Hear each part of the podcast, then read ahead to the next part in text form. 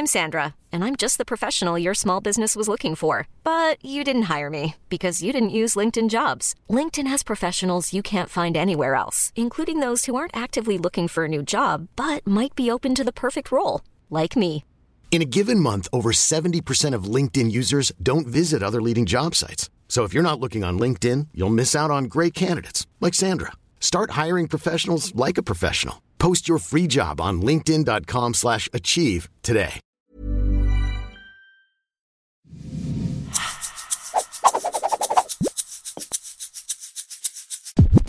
Bienvenidos al Emprepedia Podcast de esta semana. Episodio, ya no sé qué episodio es, pero bueno, estamos, ¿qué era? El 28. Creo que el 28. El 28, Ajá. episodio Otro 28. episodio de cuarentena. Otro episodio de cuarentena. Y eh, sí, otro episodio de cuarentena. Andrea, ¿cómo estás? Hola, Ori, bien, muchas gracias. Tú, Caco, ¿cómo estás? Muy bien, la verdad bastante bien, bastante emocionado porque este, en algún momento de la vida, en mi clase de contabilidad, tuve de tarea leer un gran libro.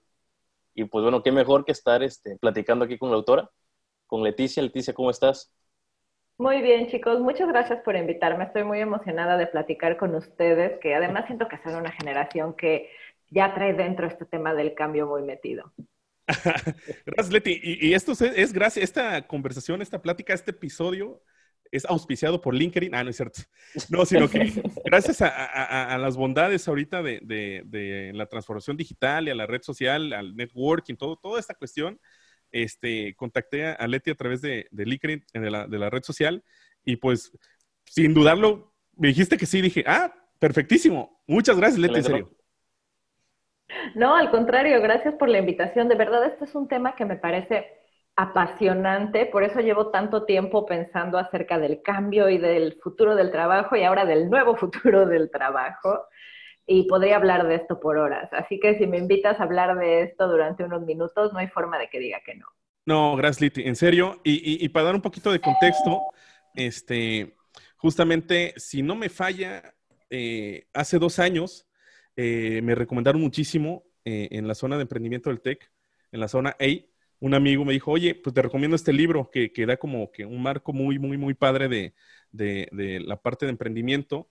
Y, y yo soy de esos defensores de que de una de las principales, eh, eh, los principales errores al momento de arrancar los emprendimientos, cualquier empresa, es la parte financiera. Entonces, como que hizo clic justamente cuando me lo recomendaron, fui a la ventana. De hecho, la historia eh, chistosa es que voy a, a la librería La Ventana eh, y, digo, oye, pues eh, ando buscando el libro de Sobrevivir al fracaso de Leticia Gasca. Sí, acompáñame, joven. Y ya me lleva a, la sección de autoayuda, ahí al lado de, los libros, de otro tipo de libros. Digo, no, pero es que yo estoy buscando un libro de, negocios. Ah, sí, cierto, cierto. Y ya después, como que eh, entendí que perfectamente, literal, es un libro de ayuda para las empresas, donde hablas perfectamente de toda esta cuestión de, de- que aprendemos o el ser humano aprende más de los errores que, que definitivamente o nos acostumbran mucho a platicar más del éxito que del fracaso.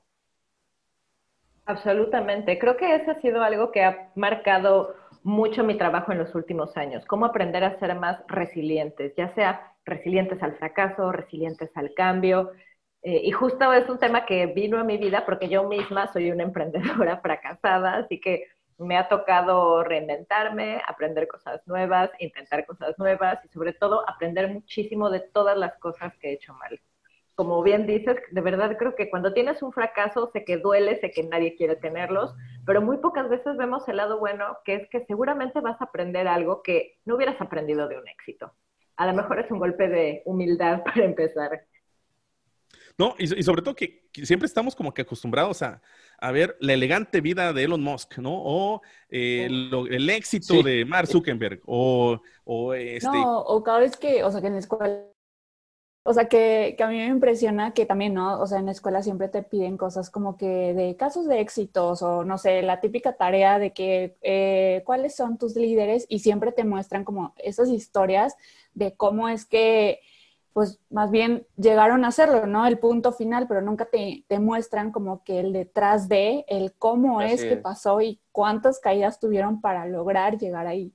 Sí, o, o como cuando te dicen, oye, ¿cuál es la marca exitosa? Y todos ponen de ejemplo a Starbucks, ¿no? O te ponen de ejemplo a, a Amazon y pues no, no se analiza, exactamente, y no se analiza realmente eh, el trasfondo y pues esta parte que dice eh, Leticia, eh, la parte del cambio, ¿no? Ahí que menciona en, su nuevo libro, en, cambia, todo cambia porque cambia todo, si es el título, no me equivoco. Es correcto, muy bien. Perfecto, bueno, sí, em, empecé, este, e, estoy en la parte del prólogo y es sumamente interesante, yo creo que abarca todas las eh, generaciones con esta frase que, hasta la, subrayé, que fue la respuesta y es to embrace change. Yo creo que es sumamente importante para todas las generaciones que vienen para, y, para nosotros, o sea, que, que seguimos ahí adelante y sobre todo sobrevivir al, fracaso, ¿no? Exacto, van de la mano un poco. Oigan, y ahora que mencionan esto de cómo en la universidad siempre estás expuesto a los casos de éxito y las grandes marcas, estaba pensando que lo mismo sucede, por ejemplo, con muchos medios de negocios, las revistas de negocios. Sí, totalmente. sale ahí es el emprendedor del año, ¿no? Y creo que eso a los emprendedores nos plantea una visión muy poco realista de lo que significa de verdad crear un negocio. Si nos vamos a las cifras duras, 8 de cada 10 negocios cierran en los dos primeros años. Eso quiere decir que ahí afuera hay muchas más historias de fracaso que historias de éxito, pero esas no las estamos contando. Por eso justo creo que Focus Nights fue tan exitoso y lo sigue siendo y sigue creciendo por el mundo, porque finalmente son las historias no contadas, ¿no? Eh, por eso me encanta ver que cada vez hay más profesores que le dicen a sus alumnos que lean libros de fracaso, que vayan a Focus Es una perspectiva más realista de lo que es el mundo de los negocios. Porque, vaya, también hay un tema de resiliencia que, lamentablemente eh, a estas nuevas generaciones ya les tocó de que todo está bonito, ¿no? Pero nadie les ha enseñado, y, perdón, eh, nadie les ha enseñado a sufrir. Entonces, si te ponen, si te ponen desde, desde siempre te ponen la parte bonita cuando se animen a hacer algún proyecto personal o profesional, en el primer intento van a sufrir y, no van a querer levantarse. Entonces, e, esta perspectiva del fracaso es, muy, muy, muy interesante como la abordas. fíjate que a mí se me hace interesante también porque, bueno, yo que me dedico un poco más al área como que de merca y redes sociales, eh, es impresionante que aunque ya tengamos esta herramienta como que tan fácil de que día a día alguna historia en Instagram, Facebook o lo que quieras, aún así siguen compartiendo historias de éxito, de hoy me siento bien y hoy en mi empresa pasó esto bueno y así. Y, digo, está padre, pero al final de cuentas es una herramienta que es como tipo para allá, tu estilo de vida, tu lifestyle, tus 24 horas, compartir algo. Creo que está padre también compartir aquello que igual y no te está saliendo bien. O sea, justamente el otro día hablaba también con una amiga de eso, ¿no? en general como que todos los que somos este, usuarios de redes sociales eh, tenemos esto, o sea que siempre estamos viendo cosas de sí muy motivacional, sí muy padre y todo, pero aún así teniendo redes sociales no llegar a compartir como estos momentos igual de... Por ejemplo, Leti, eh, y te tengo una enorme pregunta. ¿Cuál fue, eh, que lo mencionas en el, en el libro, en el, en el nuevo, en, en, Todo Cambia, así, la epifanía que tuviste como para, para grabarlo? Así dijiste, oye, ¿sabes qué? Ahora sí, va el segundo, vámonos con todo. Es muy interesante. ¿Y sabes qué es lo mejor? Que alguien me tomó una foto en ese momento, lo que lo hace una epifanía aún más epifánica. lo que sucedió fue lo siguiente. Yo tenía un rato, un par de años, pensando en el futuro del trabajo y cómo esta actividad a la que dedicamos básicamente una tercera parte de nuestra vida adulta, el trabajo, estaba siendo transformada tan rápidamente por la tecnología, pero también por el cambio climático, por la migración, por muchas otras fuerzas. Y reflexionando en este tema, empecé un proyecto que se llama Shaping the Future of Work para mapear las necesidades de las futuras generaciones acerca del futuro del trabajo. Y a raíz de este proyecto fue que me invitaron a participar en el Foro Económico Mundial de Davos de 2019, en enero. Y me dediqué durante esos días a ir a todas las sesiones del futuro de la educación, el futuro del trabajo, habilidades del futuro, ya te imaginarás. Y después de pensar tanto acerca de este tema, llegué a la conclusión de que no estábamos hablando suficiente de el futuro, de las habilidades del futuro para la humanidad en general, sin importar si trabajan o si no trabajan, porque uno de estos escenarios del futuro que podríamos vivir es que eventualmente muchas personas tengan un a lo mejor, este es un escenario muy optimista, déjenme decirles, hay que reconocer. Adelante, adelante. Imagínense un escenario en el que casi todos tengan un ingreso básico universal, entonces puede que o no tengan necesidad de trabajar o prefieren dedicarse al arte o a lo que quieran, ¿no? Em, entonces, en este escenario, quizá ya no deberíamos hablar de las habilidades más importantes para el futuro del trabajo, porque muchas personas no van a trabajar, cuáles son las habilidades, y además muchas personas no trabajan simplemente porque no tienen acceso a un empleo, ¿no? Del otro lado de la moneda. Entonces decidí pensar en cuáles son las habilidades más importantes para el futuro de la humanidad. Y entré a una sesión con Jack Ma. Jack Ma es el fundador de Alibaba, el hombre más rico de China, su historia es muy interesante porque él viene de una familia realmente humilde y tuvo muchísimos fracasos en su vida, desde empresas que no salieron, lo rechazaron de la universidad. De las admisiones, ¿no? Desde las admisiones que tuvo en Harvard y en, la universidad, ¿no? Sí, le fue súper mal, ¿no? es como del, así, de que no lo aceptaron en la universidad muchas veces, que muchas cosas no le salían mal, pero algo que tiene Jack Ma es que tiene una gran disciplina y un impulso de no darse por vencido que, ojo, esto no siempre es bueno, ¿no? A veces hay que saber decir ya, listo. Pero bueno, estaba parada frente a Jack Ma y nos dejó que le hiciéramos cualquier pregunta. Entonces yo le pregunté, Jack Ma, ¿cuál es la habilidad más importante para el futuro de la humanidad? Y su respuesta, él se quedó pensándolo un poco y después dijo, lo más importante para el futuro es abrazar el cambio. Y lo primero que yo dije es, esta respuesta es un cliché, o sea, es como, ¿sabes? Eh, como que me dice esto nada más para salir del paso y cualquier cosa, pero creo que realmente lo pensó y creo que realmente me dijo algo súper profundo, porque en un mundo donde todo cambia increíblemente más rápido y el cambio solo se está acelerando, de verdad que el superpoder que debes desarrollar es la agilidad al cambio.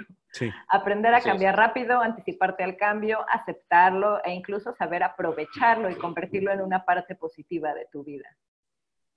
Obviamente, eh, ni en ni en tu cabeza tenías esto que, para este año en 2020 iba a ocurrir todo esto y, tú ya te estabas anticipando a, con esa epifanía, ya te estabas anticipando al futuro. Creo que yo llevo un par de años viendo muchos, muchos cambios eh, que están impactando la forma en la que trabajamos y la forma en la que vivimos. Uno es que claramente la tecnología avanza a un ritmo cada vez más rápido. Si piensas, por ejemplo, hace 50 años un amante de la música era el que coleccionaba discos de acetato. Ahora, en la palma de tu mano tienes acceso al 95% de la música del Es el que haga el mejor playlist para compartirlo. es cierto. Y así muchísimas tecnologías han avanzado a esto que llamamos un ritmo exponencial. Eh, por otro lado, esto provoca que la vida media de una habilidad técnica sea de cuatro o cinco años, es decir, cada cuatro o cinco años tenemos que renovar nuestras habilidades técnicas para que sigan el ritmo en el que evoluciona la tecnología. Además, estamos teniendo otros cambios igual de rápidos y profundos como el cambio climático, que va a cambiar también la forma en la que vivimos, la forma en la que hacemos negocios. Estamos teniendo cambios demográficos. Esta pirámide poblacional generosa con muchísimos jóvenes la vamos a perder en un par de generaciones. Hay lugares donde ya se perdió, como en Italia o en Japón. Ahí la mayoría no son jóvenes. Y también la educación está cambiando. Yo veía muchos cambios. Entonces empecé primero a escribir un libro acerca de, yo me imaginaba el futuro del trabajo, pero después de esta conversación con Jack Ma, me di cuenta que realmente el reto más duro es adaptarnos al cambio, abrazar el cambio. Entonces le di un giro al libro ya estaba terminado en un 95% un año después de la conversación con Jack Ma. Y llegó COVID, llegó COVID a inicios de este año. Entonces, pues imagínense, para un libro que habla acerca del cambio laboral, pues esto era como algo muy drástico. Y desde luego tuve que sentarme a repensar el libro, actualizar muchas cosas, reescribir otras más, agregar, quitar. Fue casi que volver a hacerlo pero fue, y creo que fue muy interesante porque también me ayudó a entender mucho mejor cómo funciona el cambio. A veces tienes una cosa inesperada que genera un gran cambio en semanas. Yo a lo mejor pensábamos en esta transformación digital como un cambio de cinco años o un par de años, contratando consultores carísimos y haciendo una planeación minuciosa y haciendo encuestas en la empresa. ¿Sabes? Como todo este tipo de proyecto complicado que dura años y tiende a fracasar, tuvo que suceder ahora en dos semanas. No, lo, porque no había de otra. Lo clásico, lo clásico en las compañías de, que consultan a, las Big Four para la implementación o a, igual a las consultoras estas carísimas y, son procesos a veces hasta de seis meses, un año para la implementación del cambio digital. Y acá, y lo hemos dicho muchas veces, que el COVID fue como cuando te quieres aventar a la alberca, no te animas, llega el primo y te avienta y sópate la sobre la macha, te empuja y tienes que aprender a, nadar. Por ahí, eh, Andrea entrevistó este fin de semana en, en, en su blog, en Código Azul, este, a Olivia Duarte que hablaba mucho sobre eh, aquellas personas que por, por esta cuestión de, desempleo que se ocasiona por los problemas financieros en las compañías, ¿no? Que, que, es el momento adecuado para desarrollar las habilidades, ¿no? Porque eh, eh, es, es, importantísimo que esa persona se conozca y desarrolle habilidades que, que van a ser de ese uso, porque alguien va a tener que utilizar la tecnología. Absolutamente. De hecho, creo que este, si pensamos en habilidades para el futuro, una muy importante es abrazar el cambio. La otra es aprender a aprender y la otra yo diría que es pensamiento crítico. Y aprender a aprender creo que es súper importante justo por lo que mencionas, Ori. Todo el tiempo tenemos que estar aprendiendo habilidades nuevas. De hecho, si alguien, si tú que nos estás escuchando en este momento no lo estás haciendo, por favor pon manos a la obra. No tienes que hacer algo grande y fastuoso y meterte a estudiar una maestría, un programa de tantos meses. No, o sea, piensa qué es lo que quieres aprender y ponte, si no tienes mucho tiempo, ponte una hora a la semana o 20 minutos al día, algo que sea accesible, realizable y a lo mejor hasta te picas en el tema y terminas dedicándole más, pero de verdad lo, a veces lo difícil es dar el primer paso y lo más importante es convertirlo en un hábito. La clave para no quedar obsoletos y rezagados en este mundo que cambia tan rápido es el aprendizaje continuo. Siempre tenemos que estar aprendiendo cosas nuevas algunas cosas a lo mejor relacionadas con el mundo profesional, otras cosas solo porque somos curiosos, curiosas y queremos aprender de eso, pero de verdad nunca dejen de aprender. Es lo mejor tanto para su carrera profesional como para su cerebro. El cerebro ama estar estimulado constantemente. Así es, ¿no? y, lo vemos ahorita con este aprendizaje obligado eh, que surgió por esta, esta situación del COVID de muchas empresas, ¿no? Regresando tantito a lo ya mencionado, de, oye, pensábamos que nuestra adaptación tecnológica iba a ser dentro de un año, dos, tres, en adelante, pero en cuestión de dos semanas, una semana, tuvimos que mandar a todos nuestros trabajadores. En un caso, por ejemplo, en la empresa familiar sin, sin quemar, pero ahí viene, ahí viene la situación, ¿no? Este, resulta que la parte de contabilidad, eh, pues estaban en su oficina con la computadora grande y se presenta la situación, oye, no hay laptops, no hay programa, entonces, ¿qué, qué es lo que se tiene que hacer? Se optó porque, pues, la, este, la que estaba ahí, pues se tuviera que llevar toda la computadora, toda la caja a su casa para poder trabajar. Entonces es algo de lo que todos tienen que aprender, adaptarse al cambio. En esta cuestión, reitero, a la parte tecnológica y, es un reto, ¿no? Muchas compañías ya se dieron cuenta que pues sus trabajadores están bien en, en casa. Creo que es Facebook y Twitter que anunciaron hace unas semanas que, bueno, ya muchos trabajadores de ellos van a estar laborando haciendo home office. Y en ese sentido, Leti, ¿cuál crees que sea el motivo por el cual existe esta resistencia al cambio por parte de las personas eh, eh, eh, en cualquier industria, ¿no? Pero así, ¿cuál el, el, elemento principal? ¿Es un tema de edad? ¿Es un tema de la formación profesional? ¿O la cuestión socioeconómica? O sea, ¿por qué a veces hay esta resistencia al cambio? Yo creo que cuando somos chiquitos nos enseñan que es muy cómodo estar en nuestra zona de confort.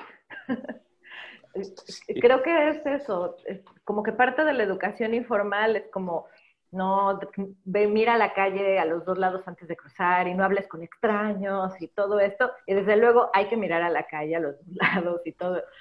Pero en el fondo nos da un mensaje de quédate en tu zona de confort y no corras riesgos. Siempre a los Y esto aplica a todas las industrias, a todos los países.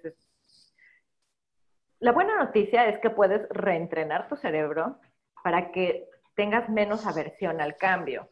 Una buena forma de hacerlo es empezar a experimentar cosas nuevas. Como dije, a veces una probadita es suficiente. Intenta salir de tu burbuja, experimenta otros mundos, cómo piensan otras personas. Para eso no tienes ni siquiera que salir de tu casa. O sea, obviamente aquí no queremos que nadie rompa la cuarentena. Tienes internet, investiga, métete un canal de YouTube que nunca hubieras pensado que ibas a ver atrévete a lo mejor a sumarte un webinar de alguien que diría yo jamás conocería a esta persona porque vive del otro lado del mundo y hace algo totalmente diferente a lo que a mí me interesa, pero a lo mejor ahí encuentras algo que te interesa, algo que te inspira.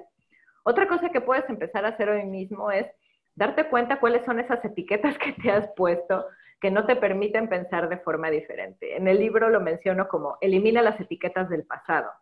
Una etiqueta muy común que impide que muchas personas se adapten al cambio es, por ejemplo, no soy bueno con la tecnología.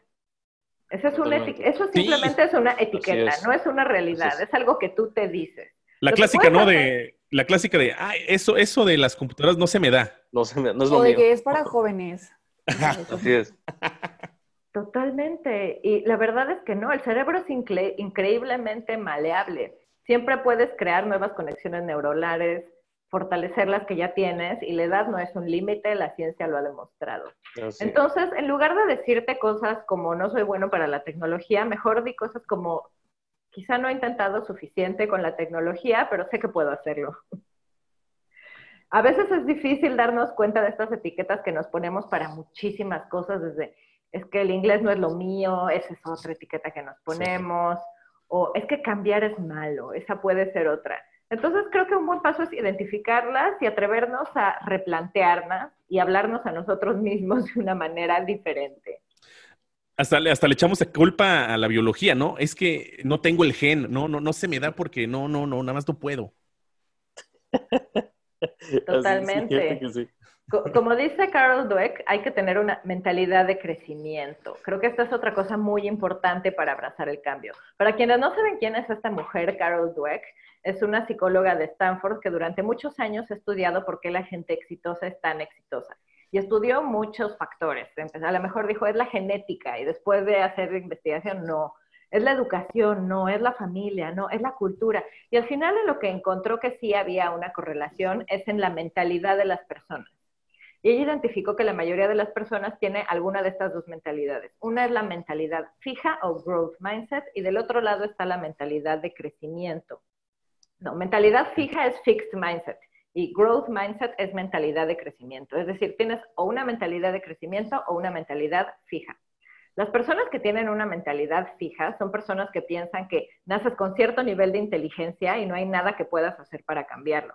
Son personas que piensan que no pueden aprender una habilidad nueva, por ejemplo, que no les gusta que les den retroalimentación y les digan en qué pueden mejorar. Del otro lado están las personas con una mentalidad de crecimiento, que son las que logran más éxito en la vida y tienen mejor salud, mejores relaciones.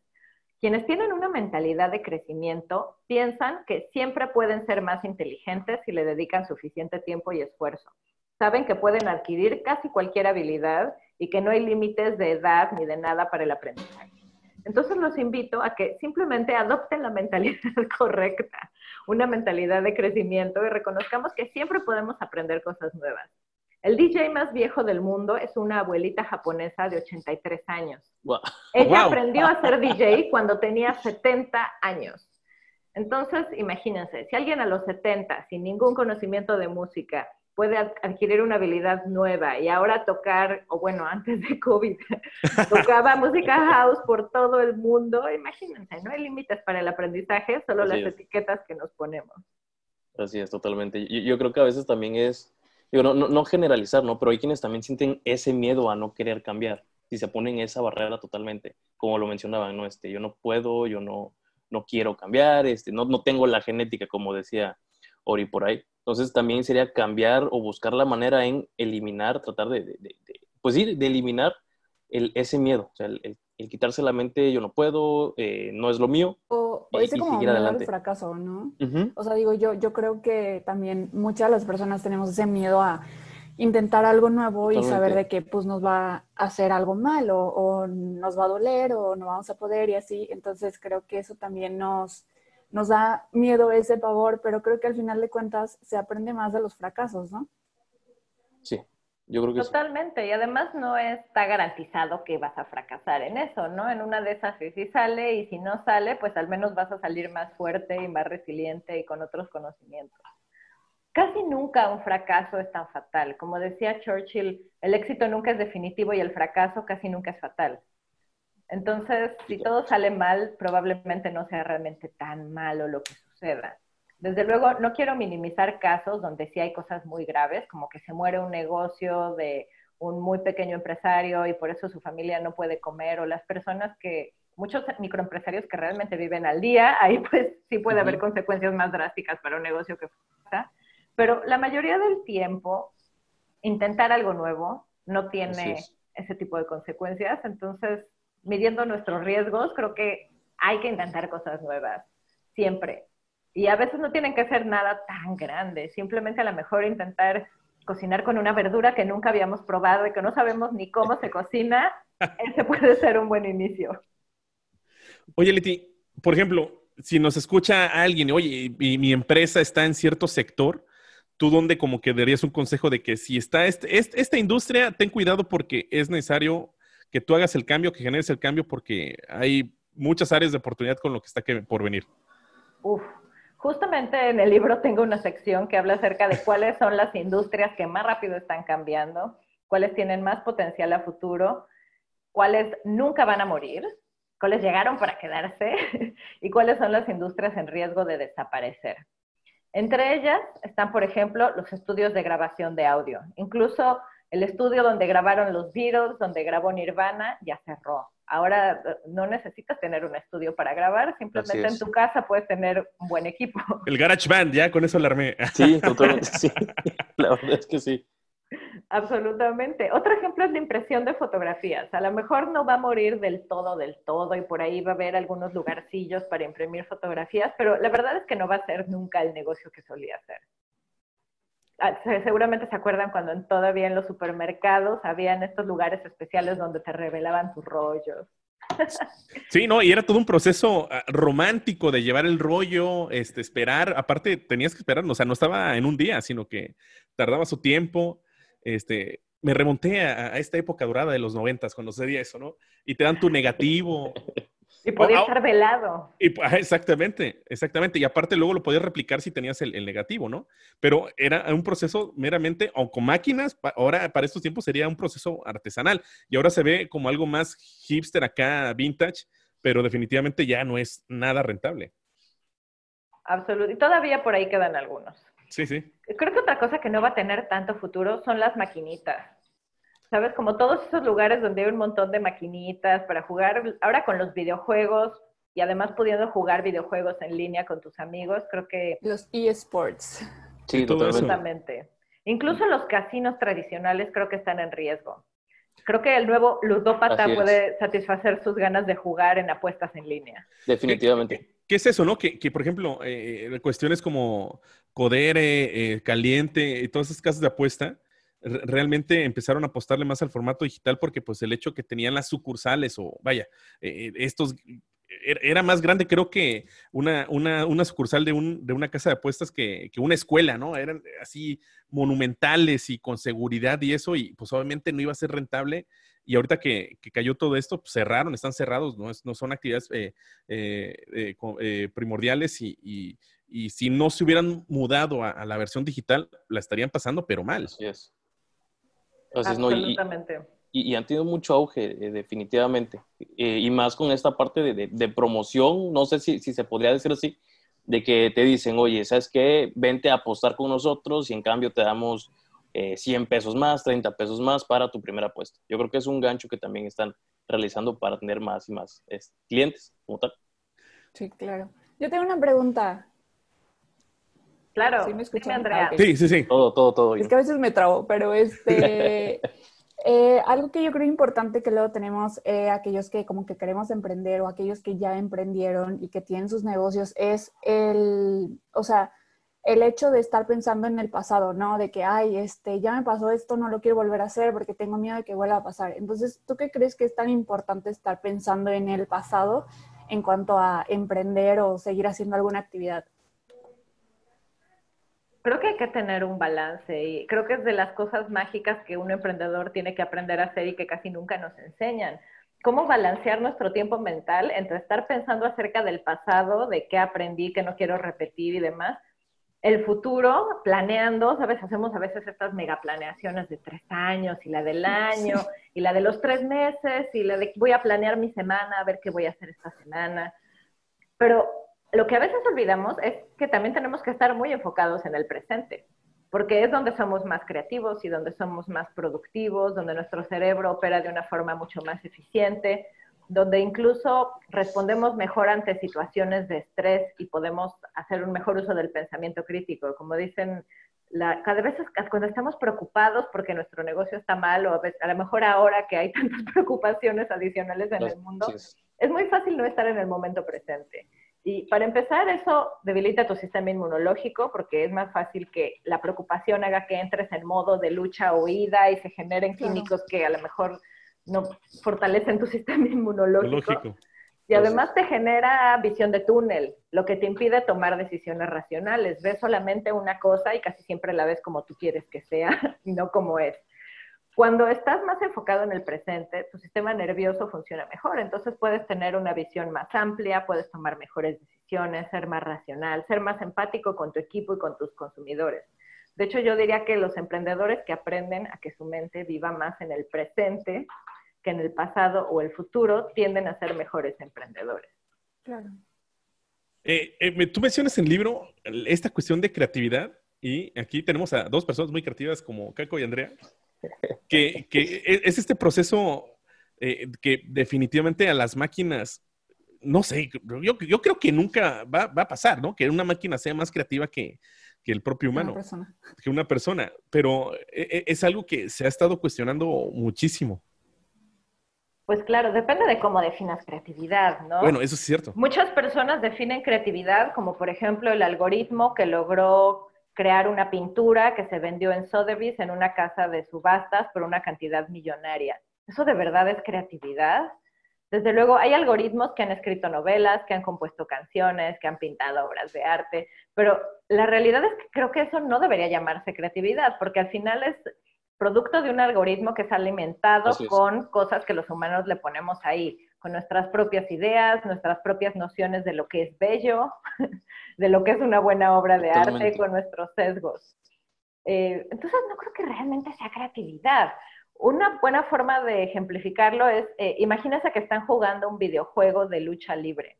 Sin importar lo bien hecho que esté ese videojuego, de lo sofisticado del algoritmo, de lo que sea, nunca va a igualar a la máxima creatividad de un montaje escénico como la lucha libre, es decir, el canto contra el Blue Demon, leyendo el contexto y pensando en cómo van a hacer cada movimiento para generar la máxima euforia en la gente que esté en la Arena México.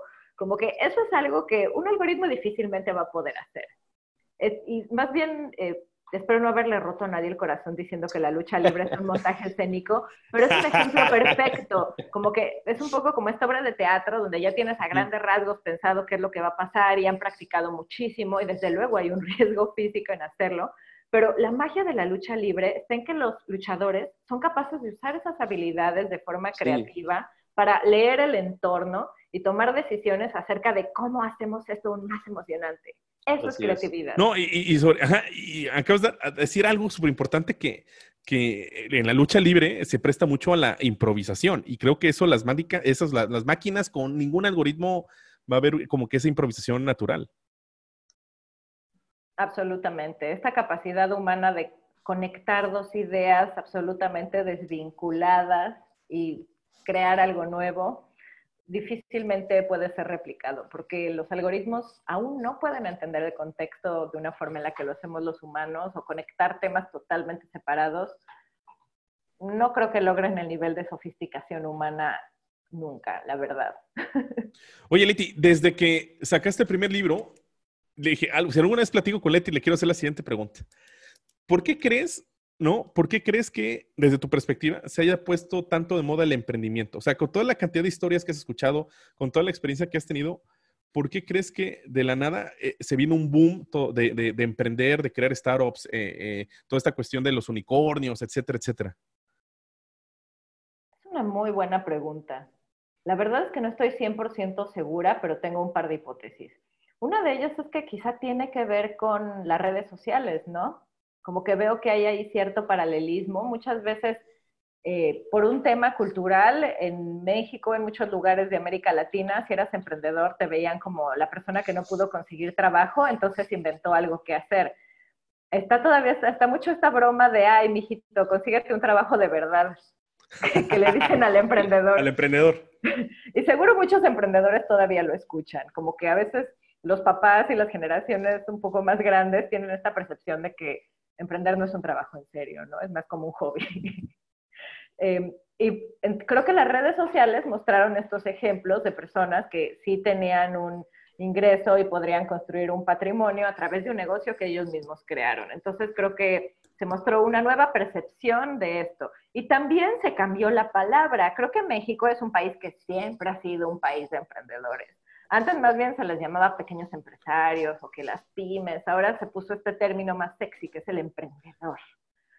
Em, pero pues creo que siempre han estado ahí. Quizá ahora los emprendedores más bien se están sofisticando y tienen un branding más, más atractivo. Sí, sí, sí, totalmente, totalmente. Y, luego te quiero hacer la siguiente pregunta.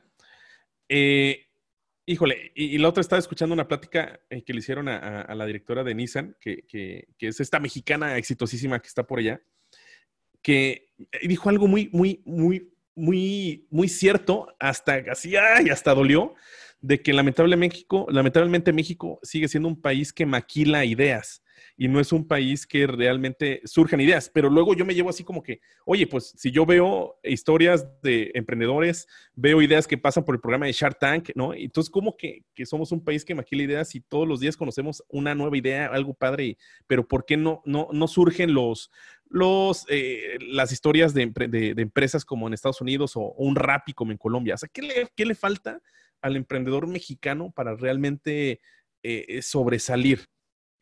Yo creo que los emprendedores mexicanos tienen casi todo lo que se necesita. A veces lo que les hace falta son, pues, desde luego hay muchas variables exógenas. En este momento creo que la crisis económica que está arrancando va a hacer que emprender sea más complicado para algunos, pero también va a crear muchas oportunidades para otras personas. Así es. Eh, simplemente es un reacomodo, digamos. Em, pero creo que el problema de fondo es la educación. O sea, tanto en el tema de los emprendedores como en el tema de por qué México no es una gran fábrica de ideas potentes, creo que tiene que ver con el rezago educativo que sufre gran parte de México. Desde luego hay personas muy bien preparadas y al mexicano le ayuda muchísimo, que es muy ingenioso y que tiene como esta inteligencia innata tan útil, pero a veces no tenemos ideas de negocio más sofisticadas o simplemente ideas más sofisticadas porque el nivel educativo de la mayoría de la población es bajo. Realmente, si quieres tener más ideas sofisticadas, probablemente tener a más personas más educadas, con más pensamiento crítico, es, una buena forma de, incentivar que haya mayor cantidad de ideas, ¿no? Totalmente de acuerdo. Sí, y, sí se ve, o sea, sí, esa, esa diferencia. también yo creo que es la parte del apoyo a que el emprendedor crezca porque hay otros lugares donde te demoras una semana, creo que es en algún país nórdico, no recuerdo bien eh, exactamente el país, eh, y sin embargo en México te lleva más tiempo el poder emprender, la parte legal te atrasa a lo mejor un poco más, entonces yo creo que, que, también es esa parte del miedo que tenemos nosotros al momento de emprender, oye, es que tengo que pagar los impuestos, tengo que ver que todo vaya legal, tengo que leerme la ley del trabajo, tengo que que propiciar un buen lugar para que si yo llego a tener colaboradores estén bien y todo sea pues de una buena manera, que tenga una estructura excelente. Claro, y también que pues no es barato, a veces hay que pagarle un notario, ¿no? Sí. Ese creo que es otro gran límite para emprender. Estás intentando arrancar tu negocio con pocos recursos, pero de entrada ya tienes que pagar una buena lana en notario y en otras cosas para constituirla. Pues esa es una barrera más. En muchos lugares en el mundo no hay notarios. Básicamente, casi que en cualquier esquina puedes comprar un papelito que te firma una persona y ya está notariado que estás creando una nueva entidad legal, lo subes a internet y listo. No tiene por qué ser tan complicado. Creo que es parte de una herencia cultural de que nos gusta mucho el trámite y la burocracia que realmente tenemos que quitarnos. Como dicen, cambia todo. Eso es parte de ese todo que hay que cambiar. Tenemos que agilizar el proceso de crear negocios y también de cerrar los que no funcionan porque te puede tomar incluso más tiempo cerrar un negocio que abrirlo. Eliti, para, ir, cerrando, me gustaría mucho eh, que platicaras todo lo que haces en el Failure Institute, en el, en el Skills Agility Lab, ¿no? Eh, eh, ¿qué, ¿qué, haces? luego, por ahí, alguna vez con, con Egade vi muchas de las estadísticas que tienes ahí con el Failure Institute y está bastante, son, son datos muy impactantes. Así es, la verdad es que no me aburro. Em, en el Failure Institute, para quienes no saben lo que es el Failure Institute, es el brazo de investigación, de creación, de intervención de Focus Nights, en el que, entre otras cosas, intentamos entender mejor el fracaso, cuáles son las causas detrás de ello. Y realmente hemos sido los pioneros en la investigación del fracaso empresarial en América Latina. Ha sido una gran jornada de aprendizaje. Y en el Skills Agility Lab lo que hacemos es identificar cuál es la forma más ágil de enseñar habilidades para el futuro. También pensamos mucho acerca de cómo ayudamos a los departamentos de recursos humanos a que se adapten a este nuevo mundo del trabajo, porque al final esa área de recursos humanos, que a veces lo ven como un área muy tradicional y medio aburrida, la verdad es que tiene un gran potencial de moldear cómo es la forma en la que vamos a trabajar. Ahora se están rodeando de un montón de herramientas analíticas, de inteligencia artificial, que les permiten tomar mejores decisiones y creo que también es la oportunidad de maximizar el potencial humano. Así que bueno, en esas cosas pienso en estos días. y quienes quieran saber más pueden seguirme en redes sociales. En todos lados me encuentran como Leti Gasca o Leticia Gasca. Em, y bueno, también en LinkedIn, que fue justo donde Ori y yo nos conocimos. Oye, este, y, por último, eh, ¿qué recomendaciones vaya, no hay, no hay una fórmula tal cual eh, del éxito y sabemos que el éxito es algo muy superfluo y no hay una definición tal cual, pero si, si, si alguien quiere emprender, sobre todo en esta época, eh, ¿le recomiendas emprender? Eh, ¿O qué es así como que tres, tres o cinco puntos que, en los cuales se debería enfocar si alguien se quiere animar a esta gran aventura? Yo les recomendaría emprender solo si empiezan, si el punto de partida es que quieren resolver un problema social o ambiental. De otra forma, es muy difícil que te vaya bien en los negocios. Algo que he encontrado es que los negocios que les va mejor son aquellos que realmente identificaron un problema no resuelto, una necesidad en el consumidor, como le dicen, un pain point y crearon un producto o servicio que resuelve eso. En este momento tenemos quizá un montón de cosas que resolver, quizá mucho más que en otros momentos de la historia, y también tenemos más herramientas para crear soluciones creativas. Así que les recomiendo, además de empezar realmente resolviendo algo real, número dos, que creen un prototipo hagan un producto mínimo viable antes de poner manos a la obra con todo, hagan como a lo mejor, hasta puede ser si su producto es físico, como una pequeña réplica en cartón y métanse videollamadas con amigos para que les digan qué piensan. De verdad, antes de lanzarse con todo a poner su negocio y resolver esa cosa que ya identificaron, hagan un prototipo. Hagan una pequeña pruebita, un experimento para ver qué piensa el mercado y a partir de ahí vean si quieren seguir o no. Y bueno, estén abiertos a cambiarlo todo y experimentar otras cosas.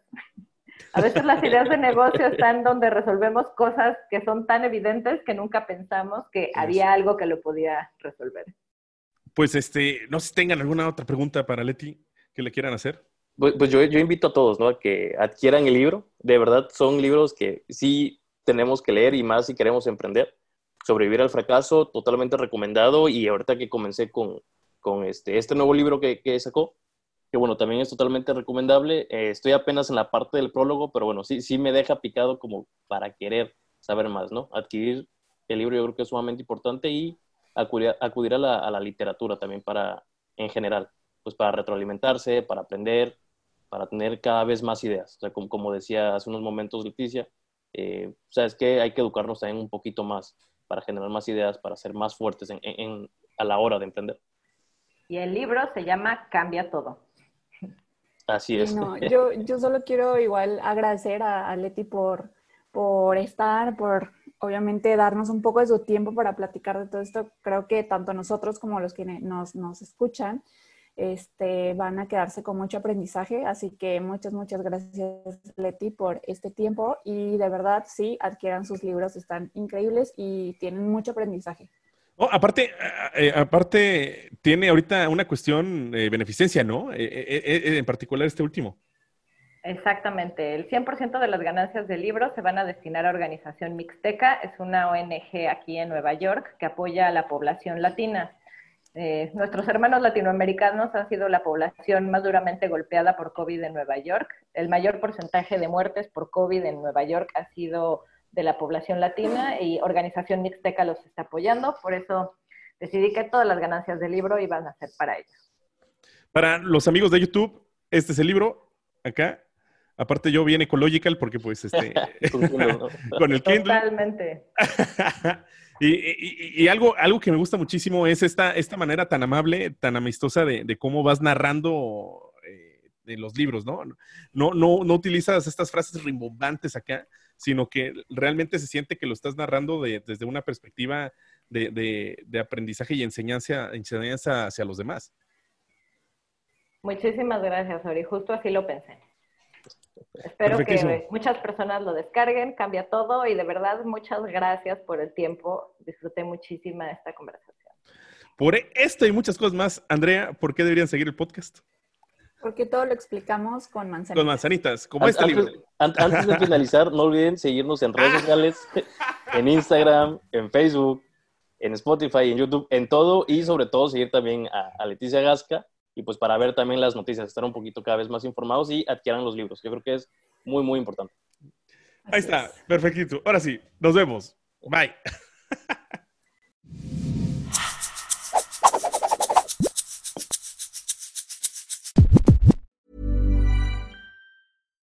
My business used to be weighed down by the complexities of in person payments. Then, Tap to Pay on iPhone and Stripe came along and changed everything. With Tap to Pay on iPhone and Stripe, I streamline my payment process effortlessly. Now I can accept in person, contactless payments right from my iPhone. No extra hardware required. What's truly remarkable is how I can cater to all of my customers' payment preferences. Whether they're using cards, Apple Pay, or other digital wallets, Tap to Pay on iPhone and Stripe ensure a smooth checkout experience every time. And it's not just me. Stripe helps businesses of all sizes, from local markets to global retailers, scale quickly and stay agile. To learn how Tap to Pay on iPhone and Stripe can help grow your revenue and reach, visit stripe.com/tapiphone.